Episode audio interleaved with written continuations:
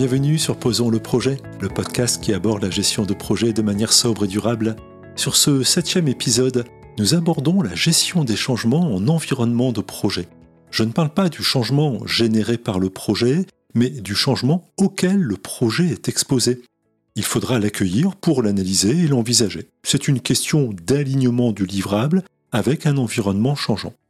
Alors pour cet épisode, enregistrement sur mon téléphone, post-Covid positif, et avec la tempête Nice qui fait rage. Initialement, j'avais envisagé de ne pas publier cette semaine pour cause de voix rocailleuse, et puis le contenu étant prêt, je me suis dit que c'était peut-être possible d'enregistrer.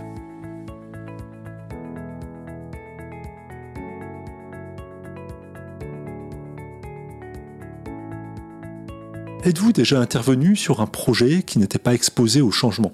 Chose rare dans la mesure où le projet s'inscrit dans un environnement professionnel, associatif ou personnel, lui aussi changeant.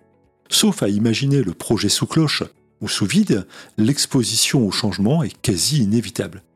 À partir de ce constat, peut-on ignorer ce type d'événement qui viendra certainement perturber le cours normal du projet? Deux options se présentent à nous.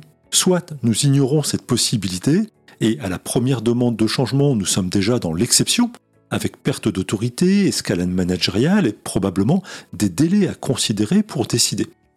Soit nous intégrons l'exposition au changement dès le cadrage du projet pour envisager alors de manière plus douce et plus efficace l'accueil de la demande de changement qui ne tardera probablement pas. Le changement fait partie des gènes du cadre de travail agile, mais sur cette première saison de Posons le projet, nous abordons l'approche cascade.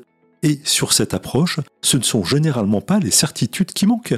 C'est d'ailleurs en particulier parce que nous avons un bon niveau de certitude sur le livrable que nous faisons du cascade.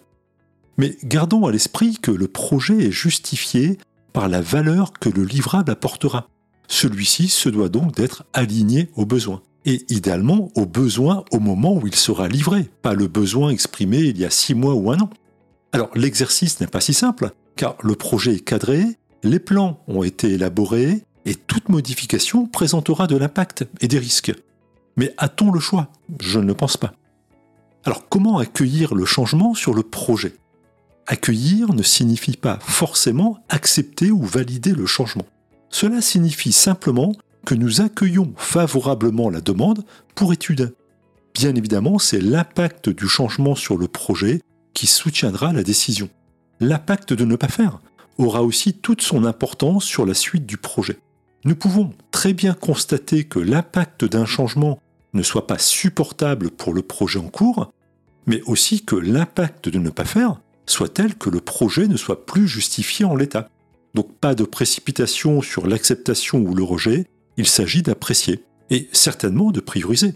Encore faut-il que l'ensemble des parties prenantes comprennent les règles en la matière. Comment ça, les règles ne sont pas posées?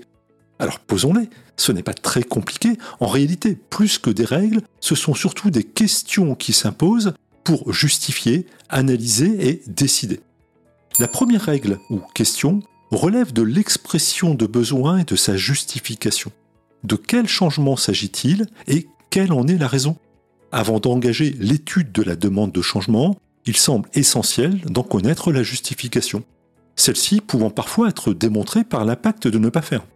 Nous serons donc exigeants sur une bonne expression de besoin, comme nous l'avions d'ailleurs été sur le tout premier épisode de ce podcast pour définir le besoin. Deuxième question. Est-ce la seule option ou une alternative est-elle envisageable? Et puis en matière de délai, est-ce urgent de l'intégrer ou ce changement peut-il attendre un peu? Le projet est engagé, amorcer un virage non prévu en cours de route n'est généralement pas sans conséquence. Il est donc nécessaire de comprendre l'importance du changement pour la viabilité du projet et les bénéfices attendus. Et enfin, troisième point, quel impact aura ce changement sur la performance du projet? Cet impact est-il supportable en matière de coûts et de délai en particulier? Et s'il ne l'est pas, peut-on envisager du troc pour supprimer un élément de projet afin de maintenir la charge? Accepter le changement ne signifie pas forcément ajouter des fonctionnalités, cela peut aussi s'envisager en remplaçant d'autres fonctionnalités devenue moins importante. Ces questions sont essentielles elles doivent être posées et bien évidemment traitées. En qualité de chef de projet, j'exerce mon devoir de conseil en posant les questions. Le demandeur, en qualité de partie prenante, doit y répondre. Et s'il y a impact sur les coûts, sur les délais ou tout autre aspect de la performance du projet, une décision doit être prise et portée par là ou les personnes qui disposent de l'autorité pour cela. Donc au final, pas très compliqué d'intégrer le changement sur le projet. C'est une question de justification, d'analyse, de décision et de responsabilité. Et rappelons qu'il en va de l'alignement du livrable avec les exigences des parties prenantes. Et pourtant, combien de projets sont engagés sans une approche structurée de gestion des changements? Restons vigilants sur le sujet, notre projet ne s'en portera que mieux. Allez, je vous donne rendez-vous en meilleure forme pour le prochain épisode Posons le projet. Nous tenterons de capitaliser sur les expériences tout un programme.